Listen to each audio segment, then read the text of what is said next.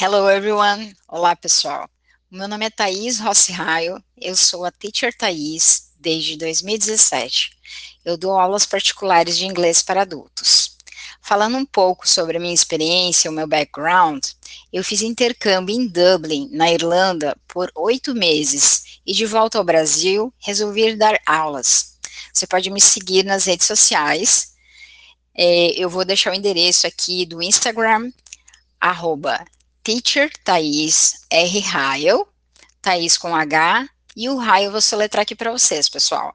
É H-E-I-L. Hoje vamos falar sobre pronúncia. E nada melhor do que um podcast para falar sobre isso. Afinal, o estudo da pronúncia só é eficiente quando aplicado na prática. Ou seja, falar e ouvir. Então, bora lá conferir? Neste podcast, vamos falar sobre a diferença de pronúncia entre a letrinha H e a letrinha R.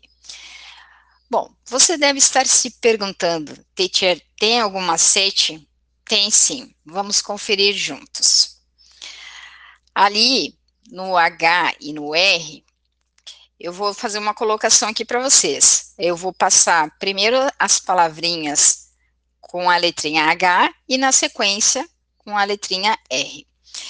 O que acontece entre o H e o R, existe um contraste entre ambos na hora de, de nós pronunciarmos as palavras. Vamos, vamos verificar isso juntos.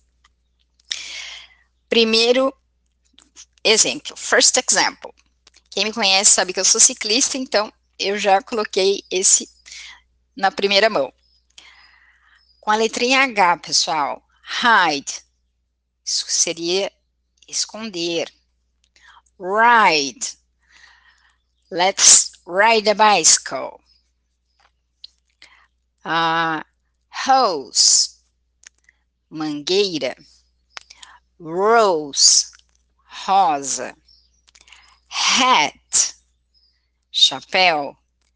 Rat, rato hope, esperança, rope, corda, habit, hábito, rabbit, o coelho, head, cabeça, red, vermelho. E aí, ficou mais fácil pronunciar a letrinha H e a letrinha R, pessoal? Sinceramente, eu espero que sim. Vejo vocês nas próximas. See you. Bye bye.